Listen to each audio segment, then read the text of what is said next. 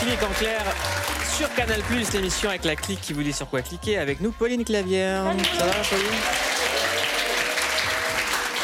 Charlotte Vautier. Ça va, ma Charlotte? Ça va très Tout bien. va bien? Ouais, super. T'es plutôt forêt ou euh, urbain Je suis plutôt montagne, moi. Montagne, très Ouais. montagne en ce moment, super. Sama Karaki, docteur en neurosciences, est avec nous.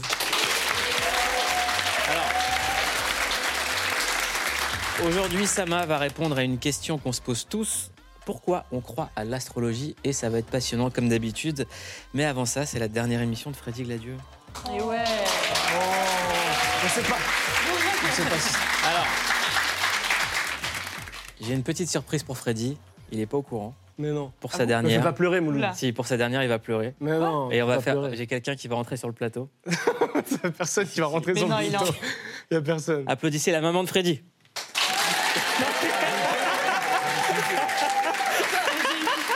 J'étais pas sûre. J'ai vu rentrer là. Je me suis dit, mais non, c'est pas possible et tout. Ton cœur, il bat fort, là. En fait, je me suis dit, mais qu'est-ce qu'elle va faire dans cette émission Je me suis vraiment posé la question de ça va être long, elle va être là, elle me regardera et tout. Oh mon dieu, heureusement, merci. Alors, au sommaire... au sommaire de cette émission, on va recevoir dans un instant une légende du sport français, l'ancienne internationale de foot, Marinette Pichon.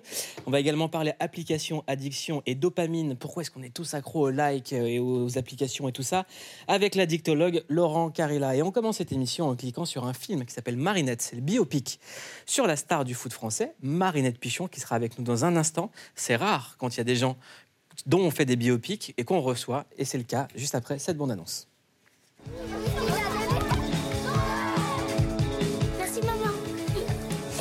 Parle pas à papa, hein c'est notre secret.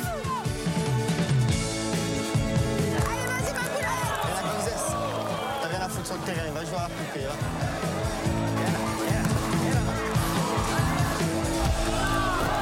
Quelle frappe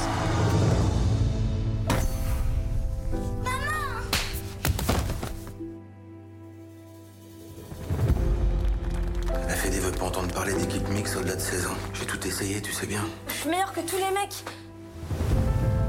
Les gars, non, les gars, regardez, regardez, c'est pichon. J'ai d'autres projets pour toi, figure-toi. J'ai été appelée pour l'équipe de France. Je suis trop fière de toi. Tu veux que ça me foute Vas-y, dégage.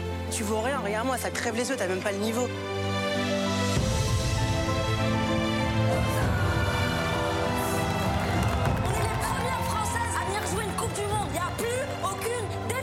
À construire encore pour le football féminin en France. Comment vous voulez qu'on fasse le poids alors que nous on n'est même pas payés?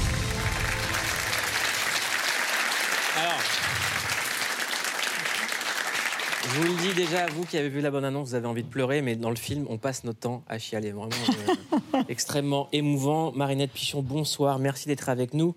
Vous êtes une légende du sport français, vous êtes l'une des meilleures buteuses de l'histoire du foot français. En tout, vous avez marqué 300 buts au cours de votre carrière, et je dis bien foot français et pas foot féminin. C'est bien. C'est très bien ça. Bah oui. C'est bien parce que bah, tout le monde ne fait pas cet effort. Donc on a tendance à, à- à mettre euh, notre pratique dans des cases, mais c'est bien, en effet, c'est du foot. Et, euh, et c'est important de le souligner et puis de renforcer cette, euh, cette euh, phrase. Jusqu'en 2020, vous avez détenu le record de 81 buts en 112 sélections en équipe de France. Vous êtes aussi la première française à avoir signé un contrat professionnel aux États-Unis. Et encore une fois, je le dis, c'est hommes et femmes confondus. Pionnière dans tous les sens. Euh, et ce film, ça raconte l'histoire de votre vie, euh, votre vie de femme, votre vie de sportive. Vous avez connu les violences intrafamiliales. Vous vous êtes battue pour réaliser votre rêve et vous faire accepter en tant que femme dans le monde du foot. Et ce film s'est inspiré d'un livre qui s'appelle Ne jamais rien lâcher. C'est l'actrice Garance Marilly qui vous incarne à l'écran. C'est réalisé par Virginie Verrier. Et dans le film, dans la bande-annonce, on entend euh, votre personnage dire Je suis meilleur que les mecs. Est-ce que c'est une réflexion que vous êtes souvent dit? Euh, pas souvent, mais euh, quelques fois. Pourquoi? Parce que j'avais l'impression que hum, tout ce que je pouvais faire, ça n'avait pas de portée. C'était toujours prouver plus, faire plus, montrer plus. Et, euh, et à un moment donné, le, le- le côté d'injustice prend le dessus et on a juste envie de le dire. Et à plusieurs reprises, je vais le dire, et notamment dans, dans, dans ce, ce biopic, mais je l'ai dit de nombreuses fois. Mais pas aussi euh, nombreux que j'aurais pu le faire. J'aurais peut-être dû le faire d'ailleurs. Je sais pas. Est-ce que Savoir. c'est- est-ce que c'était bien vu dans votre enfance de jouer au foot? Pour une femme? Moi, j'ai toujours eu la chance d'être bien accompagnée, d'avoir un éducateur, euh, Jean-Claude Richel, qui a été le premier qui m'a tendu ce dossard et qui, à travers ses mots, m'a facilité l'intégration. Donc à partir de là, je suis arrivée, j'ai joué avec les garçons. En plus, bah, j'avais cet avantage, c'est que j'étais quand même talentueuse, donc ça aide à, à l'intégration. Est-ce que vous avez souvent entendu le foot, c'est un sport d'homme? Oui, très souvent. Qu'est-ce que vous répondez? Très, Ben, je leur dis non, c'est pas, c'est pas vrai. Et euh, souvent, on me mettait au défi, tu sais, le, le fameux Ah, t'es pas capable de faire le contrôle à la poitrine. Ah, bah si, bah si. Regarde, je prends le ballon, je fais. Ah oui, oh. Non, c'est. Et la c'est- panenka. c'est souvent Et été tiens, ça. et voilà. Ah, du coup, je faisais tout un récital de, de- de gestes techniques. Non, c'est pas vrai. Mais euh, non, j'ai souvent eu euh, affaire à ce genre de, de- de réflexion. euh. C'est assez dingue parce qu'on reçoit quelqu'un sur qui il y a un biopic. Normalement, les biopics, c'est euh, Ray Charles, euh, Thanos, c'est des gens. euh, voilà. Qu'est-ce que ça fait de savoir qu'on a un biopic sur, so- sur soi? Comment est-ce qu'on accepte? Euh, au départ, c'est euh, c'est surprenant. Quand on a eu l'échange avec Virginie Verrier, euh, on s'est rencontrés par l'intermédiaire d'un ami. Et euh, elle m'a dit voilà, moi je veux écrire, euh, je veux retranscrire ta vie sur le grand écran. Je lui dis mais euh, on a déjà fait un livre, est-ce que ça va avoir l'impact souhaité? J'ai pris ça comme une consécration, comme une reconnaissance, mais à la fois ça a été compliqué parce que tu vois ta vie défiler en 1h36 avec des hauts, des bas et ça te remue. Émotionnellement, j'ai vécu l'ascenseur émotionnel. C'était quoi Et, la euh, chose la plus dure à revivre en voyant le film? Euh, je dirais la scène de mon père dans la chambre de ma grand-mère. Parce que, parce que à ce moment-là, on se sent seul, on se sent euh, démuni et euh, on essaye de, de refaire euh, la situation et se dire est-ce qu'on aurait pu la changer? Est-ce qu'on aurait la, pu faire quelque c'était chose quoi la situation? Bah, c'est, un personnage qui était alcoolisé à longueur euh, de temps et qui, à un moment donné, ben, se retrouve à avoir des idées euh, vraiment malsaines et, et qui euh, va commettre euh, voilà, un acte irrépressible sur ma, sur ma grand-mère. Et, euh, et je, me, moi, je, me, je me dis quand même à plusieurs reprises, est-ce qu'on aurait pu changer ça? Hum, Il a été condamné à 10 ans de prison. Ouais. Euh, faut dire que vous avez une enfance donc compliquée, père alcoolique et violent. Votre maman était, était battue. Vous avez vécu cette violence toute votre jeunesse. Euh, vous dites que la peur faisait partie de votre quotidien et le foot a été une bouffée d'oxygène.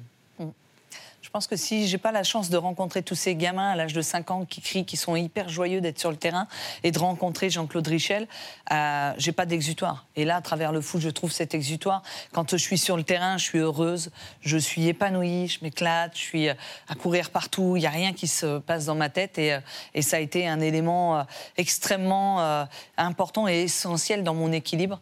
Et, je suis heureuse aujourd'hui grâce à, ce ballon. C'est bête, mais c'est ça. Peut-être juste ajouter que euh, d'un point de vue purement narratif, social, ce genre de récit manquait aussi et que c'est génial de pouvoir voir aujourd'hui des histoires de femmes sportives portées comme ça au cinéma. Je trouve ça, je trouve ça extra. Le, votre mère vous a acheté vos premiers crampons. Oui. Euh, elle vous a toujours soutenu euh, dans les rêves de foot, malgré les moments difficiles. Euh, vous dites que vous avez été victime de remarques sexistes lorsque vous jouiez avec les garçons. Euh, vous finissez par être repéré, vous entrez en équipe de France. Euh, on voit des débuts très compliqués.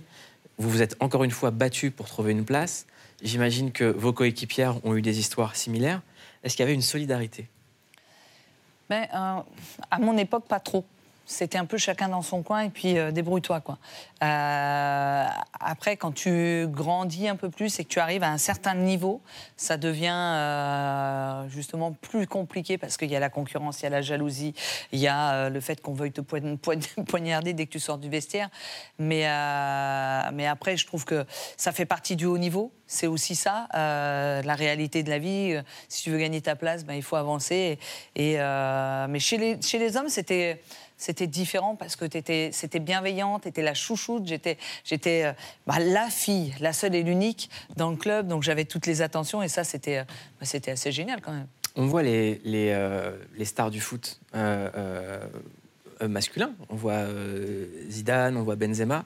Est-ce qu'il y a un respect entre footballeurs de leur part, des grandes stars? Parce que quand on voit votre palmarès, vous êtes une des plus grandes sportives de France. Ah oui, oui, oui, beaucoup de respect. Puis ça va dans les deux sens. J'ai croisé euh, Benjamin Pavard euh, sur un, autre plateau. Ah, il m'a dit, mais oui, la légende, on a pris des selfies, on a discuté euh, but marqué, euh, ceux qui nous avaient marqué justement dans, notre, dans nos carrières. Et c'est, en fait, on sait à quel point c'est difficile d'être athlète de haut niveau. La, rigueur que ça demande, l'hygiène, le fait d'avoir des privations de sortie ou autre, ben, que tu peux pas, voilà, que, que t'as pas le choix, que tu dois subir. Et du coup, on est vraiment sur le même vocabulaire et la même approche de la définition de l'athlète de haut niveau. J'aimerais qu'on regarde un moment important de, de- de la carrière de Marinette. Euh, vous partez à Philadelphie, aux États-Unis, et là, vous découvrez un nouveau monde. Regardez. Il y avait Martine à la plage, Martine en voyage, voici Marinette aux États-Unis. On dirait un livre pour enfants, mais l'histoire de Marinette Pichon est une histoire vraie. Elle est la première footballeuse française à avoir signé un contrat professionnel et les dirigeants de Philadelphie n'ont pas hésité au moment de l'engager. À 27 ans, elle est devenue Marinette Pichon. 14 buts dès sa première saison au milieu des meilleures joueuses du monde entier réunies dans le championnat américain. Une sorte d'exception française au pays de George Bush. Un sandwich à mon nom. Un hamburger à son nom et des séances de dédicaces interminables. Il y avait quoi dans votre sandwich? Euh, principalement du, du- ce qu'on appelle le Philly steak, avec euh, du petit fromage, du steak haché, des petits oignons. Euh, essentiellement ça. Parce que ce qui est dingue quand on voit ces images-là, on voit quelqu'un qui s'éclate. On a l'impression d'une libération, en fait. C'est que les États-Unis vous ont libéré. Mm. En fait, il y a une différence de culture qui a été assez frappante entre la France où euh, tu sens que tu es confronté à la jalousie, la concurrence, qu'il faut gagner ta place, versus les États-Unis où tu es accueilli à bras, ouverts et les gens sont euh, dans l'intérêt de, l'équipe, donc de la performance à la fois collective et individuelle. Et euh, du coup, il n'y a pas cette, opposition. C'est vraiment, voilà, c'est vraiment spécifique à la culture sportive nord-américaine. J'ai une autre question. Euh, ça concerne les jeux vidéo. Parce que moi, j'ai plein de potes qui jouent aux jeux vidéo, à FIFA et tout ça. Mais il y a pas, on peut pas prendre des femmes. On peut pas? Bah non. Il n'y a pas Alex Morgan qui a fait son entrée euh, Non? Euh, je sais pas. C'est tout récent. C'est tout récent. Tout, tout, tout récent. Hein, Je crois. Hein Moi, je joue à Street Fighter, mais. euh, ah ben moi aussi avec mon fils, pareil, tout pareil. Vous avez essayé le avait la 6 première. Ah ouais, Ah, le pas six. encore, il veut que je l'achète. eh, oh. Ouais, le 6, il est incroyable. je vous le dis. Ouais, ouais, mais il n'arrête pas à chaque fois qu'on voit, hey, maman, on va à l'arcade là, on va. C'est pas tout de suite, mon Franchement, fils. il est très bien éduqué s'il veut jouer à. Street Fighter, je vous le dis. Ouais. Un su- Super gamin. Moi, j'aime bien gagner quand même, j'ai cette âme de compétitrice. Je dis, oh, on se calme à 10 ans. Hein. Pauline. Ouais, ça c'est moins, c'est moins marrant euh, et c'est surtout assez navrant. Aujourd'hui, euh, il n'y a pas de footballeuse professionnelle officiellement en termes juridiques en France. Autant vous dire, les 23 joueuses de l'équipe de France ne sont pas professionnelles au sens juridique du terme, même pas en D1. Alors chez les hommes, c'est assez technique, mais ça va être assez facile. Ils signent un contrat avec le club et ils signent aussi un contrat avec la LFP, la Ligue de football professionnelle, qui leur signe des contrats pro. Chez les femmes, ça se passe pas comme ça. Il n'y a pas d'organisme euh, comme le- la LFP et elles signent directement avec la FFF, la Fédération française de football, ce qu'on appelle des contrats fédéraux, qui sont l'équivalent des contrats amateurs.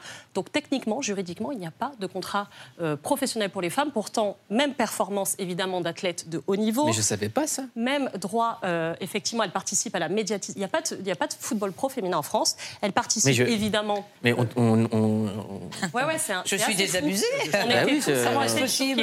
Non, mais on, marche sur, la, on marche sur, choqués, sur ouais. les œufs, là. c'est- Ouais, à la rédaction. On était tous euh, assez choqués. La médiatisation, en plus des droits TV, sont en hausse. Donc, effectivement, euh, voilà, elles participent à tout ça. Elles ont même des agents, elles signent des contrats. Donc, sont de, de- de vrais pros dans les, dans les faits, en fait. Euh, Est-ce que vous, euh, Marinette, euh, c'est quelque chose qui vous a heurté, contre lequel vous avez, euh, vous avez essayé de lutter Et je sais qu'il y a aussi d'autres pays en Europe qui ont fait ce qu'il fallait. Pourquoi nous, on n'y arrive pas? Alors pour euh, plusieurs raisons, je pense. La première, c'est euh, une question de, de volonté. L'institution fédérale doit être le porteur de ce, de ce projet. Euh, ça me révolte parce qu'en effet, l'Angleterre, l'Espagne nous ont devancés alors qu'on était loin devant pendant euh, plusieurs, euh, plusieurs années. Euh, parce qu'il faut croire en, en ce projet. Et aujourd'hui, à la fédération, on est peut-être un peu friand de mettre une économie à perte, bien souvent. Et ça, ça, ça, ça- ça peut se comprendre. L'argent, Freddy. Mais, euh, Toi qui es riche. Bah, moi qui suis riche, euh, l'argent, c'est la réponse. mais, mais c'est la, réalité. Et puis parce qu'on n'a pas de Loulou Nicolin, on n'a pas de, de Jean-Michel Aulas. Alors. Ça va changer puisque je me suis révoltée à plusieurs reprises sur des, des- émissions. J'ai du coup le président de la Fédé qui m'a appelé en me disant Bon, Marinette, regardez, on est en train de faire ça, il se passe, il y a pas mal de changements, dont notamment la création de la Ligue professionnelle en janvier 2024. Mais quand Alors- on regarde le film euh, sur vous, quand on lit votre livre, quand on regarde votre carrière, est-ce qu'il y a un moment où vous dites quand est-ce que ça s'arrête, la lutte? Quand est-ce qu'on arrête de se battre? Moi, j'ai l'impression, ça fait deux décennies que je porte les mêmes discours. Je, je reviens du Canada, où je vis depuis maintenant quatre ans, où euh, l'évolution est totalement différente. T'entends Et, euh, et aujourd'hui, je, je trouve déplorable qu'à la veille, euh, pour aller plus loin, à la veille d'une Coupe du Monde qui débute le 20 juillet, on n'est toujours pas diffuseur euh, pour cette compétition, pas seulement en France, mais sur l'Europe. Donc là, ça met en lumière encore un autre problème. Sur ce sujet-là, les discussions sont encore en cours. On espère qu'un, accord va être trouvé. Euh, voilà. Euh, est-ce, que, vous pensez que ça va changer les choses, qu'il y a enfin des droits pour cette euh, Coupe du Monde féminine qui, je le rappelle, va débuter le 20 juillet en Australie et en Nouvelle-Zélande? J'espère que ça va déjà nous permettre de sortir de cette euh, invisibilité dont on souffre. Euh, de façon récurrente. Et puis surtout que cette, euh, cet engagement il va s'inscrire sur du long terme. Parce qu'on a besoin euh, de se sentir aussi sereine dans les démarches dans la performance. C'est difficile d'aller en compétition d'être performante tout en sachant que si tu te loupes premier deuxième ou troisième match de poule on ne peut ne plus te diffuser. Et puis que c'est reparti pour un cycle de deux voire quatre ans.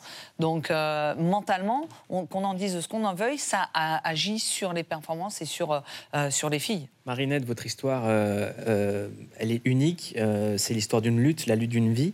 Vous êtes battue également pour défendre vos droits. Vous faites partie des premiers couples à se marier. Et vous êtes la maman d'un garçon conçu grâce à une PMA pratiquée en Belgique. Expliquez-nous ce procédé. Ah, ce processus, il a été euh, assez long. En fait, comme on ne pouvait pas euh, avoir ce, bénéficier de, cet accompagnement en France, on est allé en Belgique, à Liège. Euh, ça nous a pris cinq années d'aller-retour tous les mois de traitement, de, entre guillemets, de, de fraude auprès de médecins qui, qui décidaient de nous accompagner parce qu'on était toujours un peu dans l'illégalité. Et puis, au bout de, cinq années et de je ne sais combien de kilomètres et d'argent, parce que ça a un coût aussi, on a eu la chance d'avoir notre petit bout qui aujourd'hui a 10 ans et me met la raclée à, à Street Fighter. 6, euh, je le rappelle. Ça, c'est quand même incroyable, ça. Street Fighter. Je sais pas si on va pas le ramener en Belgique d'ailleurs. hein. Euh, en tout cas, je précise un couple parce que l'amour, c'est l'amour, un couple, c'est un couple. Et voilà, et des parents, c'est des parents. Et bravo. Entièrement d'accord. On passe. On passe à un tout autre sujet. Les nouvelles générations se passionnent pour tout ce qui touche à l'astrologie. Ça vous parle, Marinette, l'astrologie? J'adore. Ah bah voilà. sur TikTok, des vidéos sur l'astrologie sont vues plus de 3,7 milliards de fois. Regardez, on en parle juste après avec Sama. Tu sais ce qu'il y a écrit dans l'horoscope? Que les vierges sont le signe astrologique le plus fidèle. Et moi, je suis quoi? T'es vierge. Ah là là là. Alors les cancers, ils sont lunatiques. En façade, ils sont tellement doux et gentils qu'on s'y attend pas. C'est des grands malades. Voici mes 5 règles pour sortir avec un ou une vierge. Les vierges peuvent manquer de fun et de fantaisie et il sera donc opportun de leur rappeler de péter un coup pour croquer la vie à pleines dents. Si un scorpion devient subitement silencieux, ne parle plus, ne rigole plus et vous regarde mal, oh, oh, pas de panique. Il est juste en train de réfléchir à la meilleure façon de vous détruire. Alors, est-ce qu'il y a des gens ici qui veulent connaître leur horoscope de demain? Bah oui. Ouais. Charlotte, tu veux qu'on Moi, je commence veux bien, par toi c'est Verseau. T'es verso Ouais. Très bien, je vais te le dire. On m'appelle Didier Derlich. Concentrez-vous sur votre hygiène de vie, car aujourd'hui, vous avez peut-être brûlé la chandelle par les deux bouts ces jours et ces nuits dernières. Eh oui, eh oui, bien sûr. C'est vrai Ouais. T'as un peu déconné Complètement, Ouais. complètement, ouais. Mais évidemment. Le sommeil et une détox sont très forcément conseillés. Ce soir, résistez à votre envie de sortir après les 12 coups de minuit. Ok, parfait. Tu vois, il me connaît trop. Ça se tient. C'est toi? Ouais, c'est complètement moi. Eh, roqueuse. Freddy, tu veux connaître? Ok, let's go. Même si je me reconnaissais déjà un peu là-dedans. C'est quoi ton signe? Euh, Sagittaire. Ah, le chevalier qui a sauvé Athéna. Euh, la lune du jour ne vous ménage guère et ramène à la surface des émotions de peur et de remise en question sur votre vie affective. Oh. C'est faux. Elles ne sont pas réelles et vous rappellent des histoires passées. Aïe, aïe, aïe. Et si une envie de vengeance perdure, vous serez invité à vous en débarrasser. Pardonnez. Ok. Ok. Bah, je, par- je vais pardonner. Ok. C'est très large, mais c'est ok. Ok. Très bien.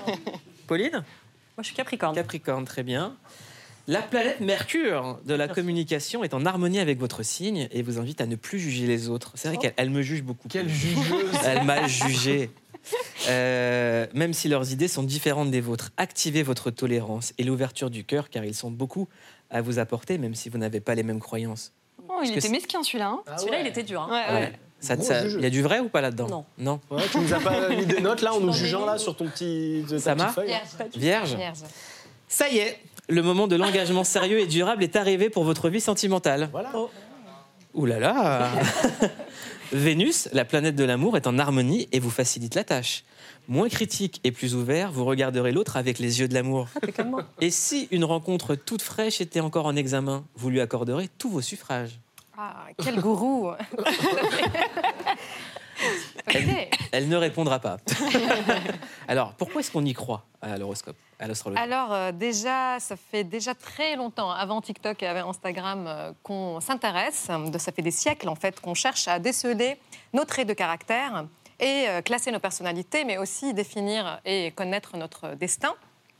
L'astrologie étant la méthode la plus populaire. Donc, est-ce que c'est une méthode scientifique Alors, il faut savoir que c'est une science d'observation du ciel qu'on est passé à l'astrologie, qui progressivement est devenue un outil de déchiffrage magique des caractères des individus.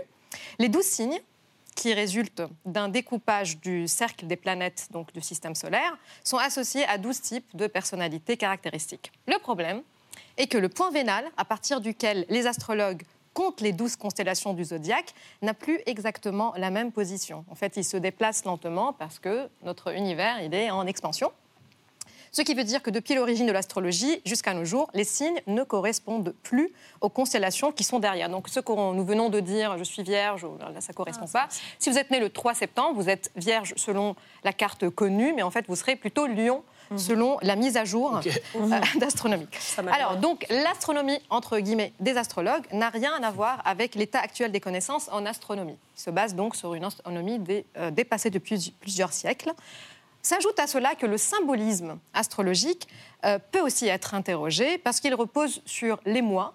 Finalement, les mois, euh, ce- c'est une déconstruction culturelle. Ils sont pas, euh, voilà, c'est pas quelque chose qu'on peut généraliser. Et en plus sur des saisons qui sont tota- totalement inapplicables à la majorité de la planète. Donc, l'astrologie n'est pas universelle. Ce serait quand même le minimum, euh, minimum de ce qu'on peut lui demander. Pourtant, on y croit. Même quand on connaît euh, Mm. ces éléments, on y croit. Alors pourquoi? Euh, Et même cette industrie, elle vaut un milliard de dollars. Industrie mondiale, donc quand même, on il y a des lancer, on raisons. va se lancer Alors, dedans là. on peut penser d'abord à l'effet Barnum. Euh, Quand euh, Freddy, tu as dit je me reconnais dans ce qu'elle a dit, donc c'est ce qu'on appelle l'effet Barnum, qui amène les gens à croire à tort que les descriptions de personnalité sont exactes alors qu'elles pourraient s'appliquer à n'importe qui. Et la raison pour laquelle la plupart d'entre nous peuvent facilement s'identifier à ces descriptions générales est que nous avons tous en fait des traits euh, qui sont mentionnés, mais à des degrés divers. Si je, je te dis que tu es timide, mais de temps en temps tu prends la parole, tu vas dire oui, c'est vrai, ça m'arrive. Donc en fait, tu vas te reconnaître. Et ce qui est quand même euh, fascinant, c'est que les traits de personnalité sont concordants avec les signes du zodiaque pour les personnes qui y croient. Ce qu'on appelle la prophétie autorisatrice. En fait, on devient ce qu'on croit que nous sommes. Si on dit je suis lion, ascendant scorpion, je vais réagir comme voilà. ça. Et comme vous intéressez, donc vous, de- vous devenez, vous allez vous aligner à ces traits. Euh, ensuite, l'astrologie continue de survivre et de prospérer parce qu'elle semble donner une signification cosmique à nos vies qui peuvent nous paraître fades. Donc en fait, elle crée euh, une sorte de connexion avec l'univers. Donc ça nous donne quelque part un petit euh, hubris euh, narcissique. Et en plus, ça satisfait notre curiosité fondamentale pour ce qui fonde notre personnalité. Parce que quand on parle de notre relation amoureuse et tout ça, donc ça, ça me pousse, ça me pousse à me dire, eh ben oui, c'est vrai, pourquoi ça dure autant? Donc ça, ça- ça nous invite en fait à nous poser des questions, ce qui est intéressant psychologiquement. Et ensuite, peut-être la raison la plus, euh, la plus euh, forte, c'est que ça nous apaise et euh, cela nous soulage parce que ça nous permet de nous adapter au stress et à l'incertitude de la vie. Et même les études montrent que les gens se tournent plus vers l'astrologie en période de crise et d'incertitude parce que nos cerveaux préfèrent savoir que quelque chose de, de mauvais va arriver plutôt que d'être dans l'incertitude. Et donc, c'est beau, c'est doux, c'est apaisant. On peut se demander, alors pourquoi pas, Hmm. n'est-ce pas? Alors pourquoi je suis en de train de l'association, déconstruire? Il y a deux bonnes raisons. D'abord, le système de signes permet à l'astrologie de faire croire aux gens qu'ils doivent s'efforcer individuellement d'atteindre certains marqueurs de succès. La propriété, l'avancement professionnel et les relations monogames sécurisées. Pas. Et donc, cet accent mis sur l'individualisme nous empêche d'imaginer d'autres possibilités de nous émanciper. Ensuite, la tendance de l'astrologie à offrir des réponses mystiques aux problèmes matériels promet bonheur, épanouissement, sans remettre en cause des structures sociales oppressives. Donc, cela individualise et dépolitise notre détresse mentale. Or, comprendre comment on attire les circonstances de notre vie euh, ne va pas nous permettre, par exemple, de questionner les normes implicites, ce qui a permis à Marinette de faire ce qu'elle a pu faire. Donc la solution à ces problèmes n'est pas dans comment on s'améliore individuellement, comment on guérit.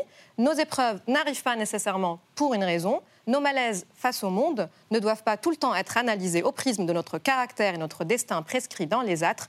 Ils sont là pour nous inviter à réfléchir les systèmes qui nous conditionnent et à nous organiser pour, j'espère, les changer. Et mais moi, je vous prédis à toutes et tous qui nous regardez une bonne journée après avoir écouté Sama. Euh, Tous les jours, on vous dit sur quoi cliquer. Et aujourd'hui, on clique sur la série documentaire Dop- Dopam- Dopamine, disponible sur Arte. Et on en parle juste après avec Laurent Carilla, addictologue et psychiatre. T'as pété les plombs. Et tu t'es demandé comment ça pouvait te mettre dans un tel état. T'inquiète pas, c'est normal. Comment nos applis bien aimées s'y prennent-elles pour nous rendre aussi accros Tout, tout presque est affaire de dopamine, cette molécule sécrétée par notre cerveau responsable du plaisir. Pour cela, Tinder va se baser sur le fait que quand tu regardes une personne, ton cerveau ne peut pas résister à évaluer son degré esthétique. De la motivation Une notification sur TikTok? Jessica fait le nouveau Ponytail Challenge? Trop stylé Allez, toi aussi t'en es capable. et de l'addiction. Et pour te rendre encore plus accro, WhatsApp a inventé cette petite icône appelée confirmation de lecture. WhatsApp, LinkedIn, Amazon, TikTok, mais aussi Vinted ou Twitch. Ils vont tout faire pour te rendre complètement accro. Développé avec l'Institut national de recherche en sciences et technologies du numérique, Dopamine décortique les combines de nos applis pour capter notre attention. Pour TikTok, c'est surtout une façon de piéger ton cerveau, car celui-ci est paramétré depuis des millions d'années pour repérer euh, tout ce qui bouge. Avec en moyenne 32 heures par semaine passées devant un écran, soit quasi un tiers de notre temps éveillé, les géants du web peuvent se frotter les mains. L'objectif de Vinted, c'est que les acheteurs achètent le plus possible, car l'entreprise touche une commission sur chaque achat. Notre dépendance aux applis a un prix et ça, ils l'ont bien compris. Laurent Carilla, vous êtes addictologue. Euh, J'aimerais qu'on fasse un exercice ensemble. C'est qu'on passe plein euh, d'applications en revue et qu'on en parle, notamment avec, euh, avec, euh, avec Sama, parce que c'est aussi un peu votre domaine, le cerveau. Euh, on commence avec TikTok. TikTok, c'est l'application la plus téléchargée au monde. Elle permet de faire partager des vidéos. Euh, et pour rendre ses utilisateurs accros, ils cherchent à stimuler ce qu'on appelle les neurones miroirs. Regardez. Pour que TikTok fonctionne, il faut pousser les utilisateurs à produire toujours plus de clips. Pour ça, ils vont te motiver en te proposant des challenges. T'as vraiment super envie de te confronter à ces challenges, car ils activent dans ton cerveau tes neurones miroirs. Découvert dans les années 1990 par Giacomo Risolati, un médecin et biologiste italien. Quand tu vois une action, les neurones miroirs s'activent et te poussent à imiter cette action. Ils jouent ainsi un rôle clé dans l'apprentissage de nouveaux comportements.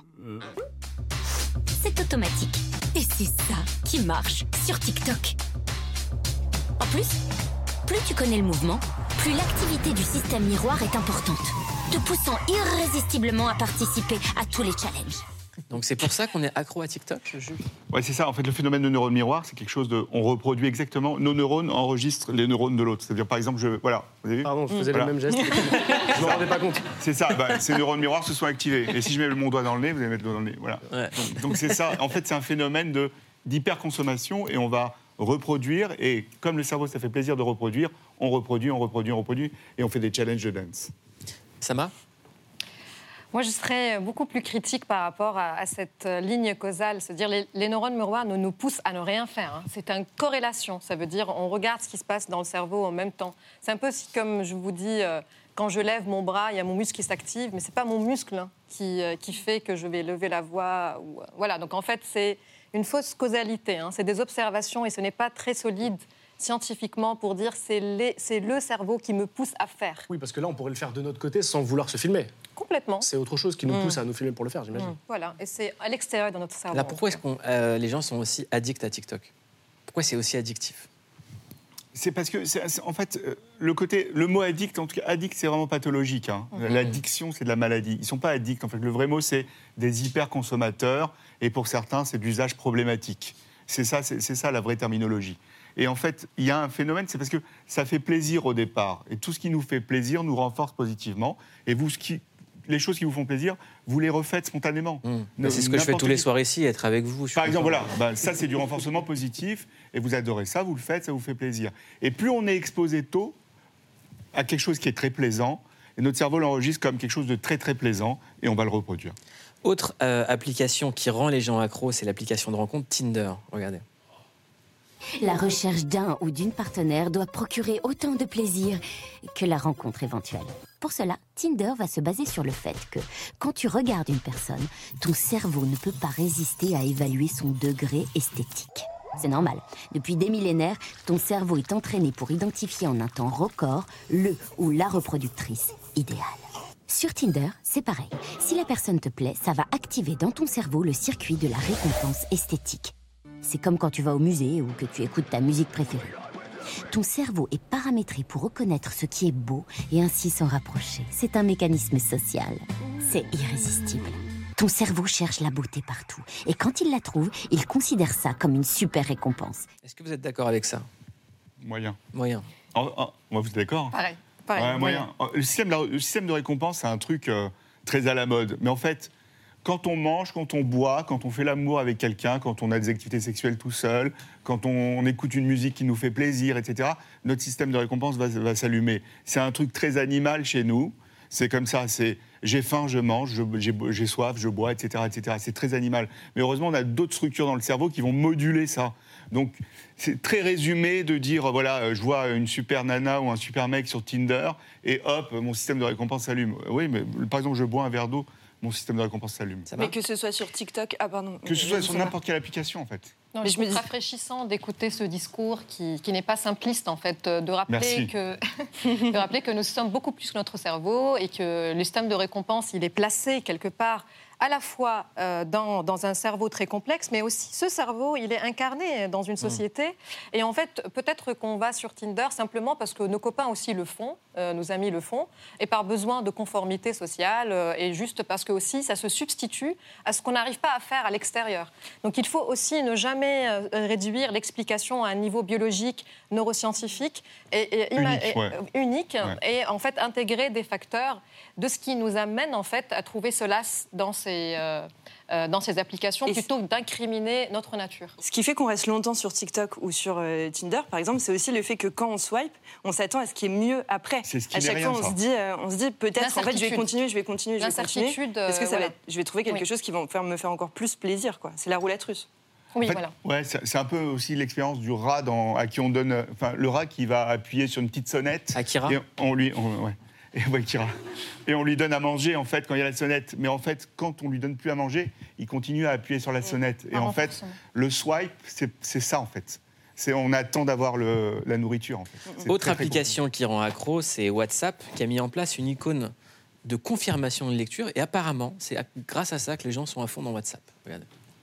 Et pour te rendre encore plus accro, WhatsApp a inventé cette petite icône appelée confirmation de lecture. Lorsque ton interlocuteur a lu ton message, cette icône passe en bleu ou pas. Et c'est pour ça que tu te retrouves bloqué devant ton écran, que tu checkes l'appli encore plus souvent et que tu réponds toujours plus vite. Et si tu décides de désactiver cette option qui te retourne le cerveau social, bon courage. Car tu risques juste de faire flipper tout le monde, qui se demandera très vite si tu es encore en vie, te poussant inconsciemment à répondre pour rassurer ton interlocuteur. C'est vrai cette histoire des, de- des bars là qui rendent fou? Ouais. Mais en fait, c'est les comportements sociaux. Ça veut dire, si je te parle et que tu, tu, ne me fais pas signe que tu as reçu mon message, ça me laisse dans l'incertitude. Donc, en fait, à deux, je pense qu'on va complètement casser ce documentaire, mais c'est très simpliste, encore une fois, parce qu'on a besoin d'un feedback, d'un retour sur n'importe quel investissement social. Bien sûr, c'est beaucoup plus rassurant que tu me dises, j'ai entendu ce que tu dis avant de passer à autre chose, ou que euh, je te répondrai plus tard. Donc, ça reproduit finalement, en fait, des comportements sociaux qui sont extrêmement euh, euh, génériques et qui ne sont pas reproduits, enfin, qui ne sont pas créés par l'application, mais peut-être exacerbés. Est-ce que ça, ça a été étudié? Il y, a, ouais, il y a l'anxiété, il y a l'anxiété induite par l'absence de réponse qui, qui, commence à être étudiée sur le plan de la neuroimagerie en fait. Moi, si on me laisse en vue, je bloque maintenant. De, si quelqu'un me répond pas, il me laisse en vue, je bloque. Ouais, mais, ah, Au revoir. Ciao. Ouais. Et parce qu'il y en a qui développent ce qu'on appelle la tasagoraphobie, et c'est ça, c'est l'anxiété de ne pas avoir de réponse tout de suite, et on devient un peu parano, on est très anxieux, ça va pas bien du tout. Mais en fait, c'est pour ça qu'il faut bloquer tout de suite. Ouais. moi, je suis pour, l'inverse, c'est bloquer les gens qui t'incitent à répondre. Oui, oui. Ouais. oui, c'est vrai que c'est chiant aussi. C'est de récupérer notre liberté de ne pas. Il faudrait faire une thérapie de groupe, en fait. Et il est venu vendre sa thérapie et vous savez quoi? On va tous vous payer pour la faire. Parce qu'on va mal. Merci, on passe au CQFC. Mieux qu'un algorithme, la rédac de clic vous dit sur quoi cliquer. On commence par cliquer sur le premier film d'Eva Longoria, Flaming Hot. Les films sur les belles réussites commerciales américaines ont la cote et cette fois, Disney propose un film qui raconte l'histoire vraie de Richard Montagnez, un Américain d'origine mexicaine qui aura l'idée géniale d'ajouter un goût pimenté au célèbre Cheetos fromage. Et oui, c'est aussi ça le rêve américain. Aïe aïe aïe, ça pique, c'est piquant Du bon ou du mauvais piquant? Du bon piquant on enchaîne avec un podcast également disponible sur YouTube, DNLC, Disons-nous les choses. L'émission de Blockout Radio aborde tous les sujets qui touchent les quartiers avec des invités aussi variés que pertinents, un moment de sincérité et d'écoute. Les mamans ont l'intelligence de donner le rôle au papa, de dire toi t'es devant, toi t'es là, mais quand le soir là, quand ils sont là-bas couchés, le papa il dit à sa maman alors je fais quoi? Dis-moi. Ben, on dit bien derrière un grand homme, il y a toujours une grande dame. Exactement. Pour finir, on clique sur une bonne nouvelle. Les aventures interdimensionnelles de Rick et Morty reprennent pour une saison 6 disponible sur Netflix dès le 10 juin. Rick Sanchez, scientifique alcoolique et inventeur de génie, embarque son timide petit-fils de 14 ans dans toutes sortes d'aventures cosmiques. Un duo déjanté à mater de toute urgence.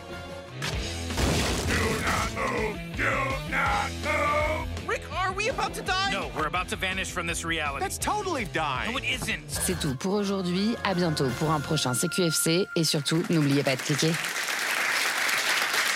Euh, moi, je vous conseille Ricky et Morty. Hein. Vous regardez Ricky et Morty ou pas? C'est incroyable. C'est génial. en fait, je m'adresse à Sama. Comment est-ce que l'imagination humaine peut concevoir Ricky et Morty? Comment est-ce qu'on fait?